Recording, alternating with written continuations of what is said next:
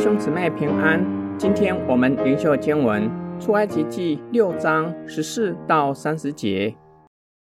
以色列人家长的名字记在下面。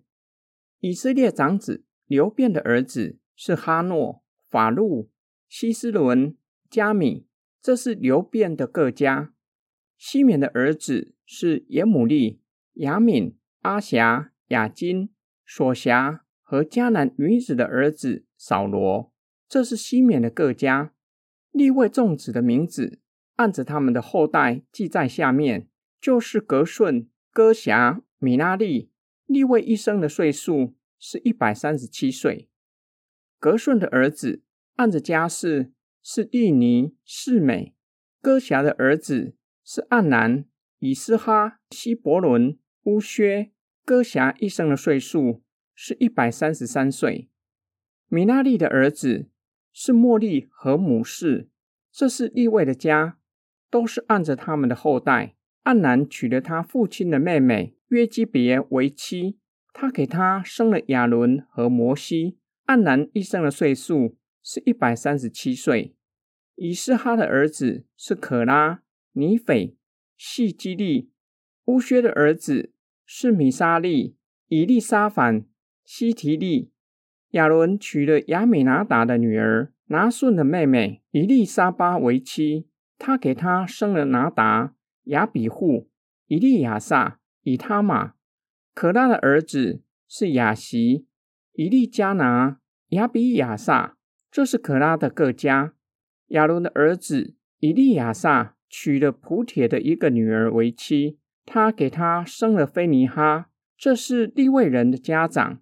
都按着他们的家。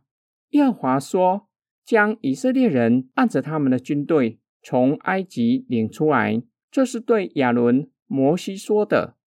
对埃及法老说：“要将以色列人从埃及领出来的，就是这摩西和亚伦。”当耶和华在埃及地对摩西说话的日子，他向摩西说：“我是耶和华，我对你说的一切话。”你要告诉埃及王法老，摩西在耶和华面前说：“看哪，我是左口笨舌的人，法老怎肯听我呢？”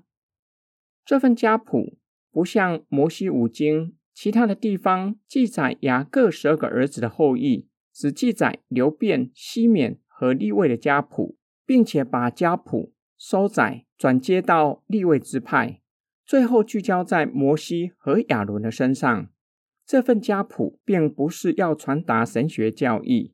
若是用叙事的文学手法来看这份的家谱，比较容易理解。当情节从百姓不听摩西的话转到家谱，要表达什么样的意思呢？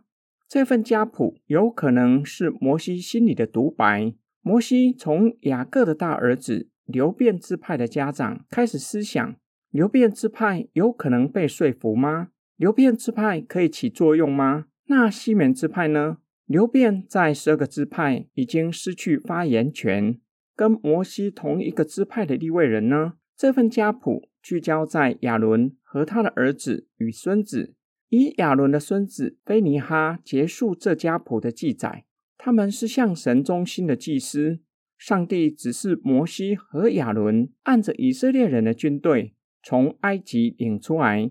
只按着支派将以色列人组织起来，目的是要鼓励摩西不要害怕法老的军队。上帝是以色列人的元帅，上帝再次重申要将他的话告诉法老王。摩西再次表明他是左口笨舌的人，法老不会听他的。说明了亚伦在摩西带领以色列人出埃及的任务中扮演非常重要的角色。今天经文的默想跟祷告，圣经不是读不懂的天书，也不是尽都是玄奥的道理。圣经记载了有血有肉的真实叙事，里面有人的软弱，就像以色列人所敬重的神人摩西，也有胆怯、沮丧的时刻。然而，这不是给我们软弱和沮丧的借口，连摩西都会软弱。这不是上帝起初创造人类的本性。这是最进入人性的后果。亚当和夏娃吃了三恶树上的果子，心生胆怯、沮丧，不敢面对上帝。圣经更是讲述上帝的叙事，讲述上帝以他的大能改变许多人，其中有伟大的神人摩西，坚固摩西的信心。当摩西觉得不能说服百姓和法老王的时候，神为他预备了亚伦。亚伦不是上帝在无可奈何之下才答应摩西的备胎，他是上帝赐给摩西重要的童工。齐心面对法老和百姓，最后成功的将以色列人从埃及领出来。我们在教会的侍奉，或许不是站在前面主导全局的，有可能是辅助者。然而，在神的计划里，我们不是备胎，是上帝的左右手，都是神在地上的代表，向已经信主的基督徒和未信者说话，服侍有需要的人。我们一起来祷告，亲爱的天父上帝，求你帮助我们，求主的灵更新我们的生命，叫我们不以堕落的人性作为软弱的借口，叫我们可以活出神的形象和样式。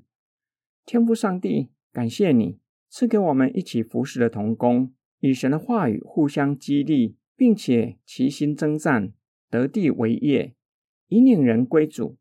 我们奉主耶稣基督的圣名祷告，阿门。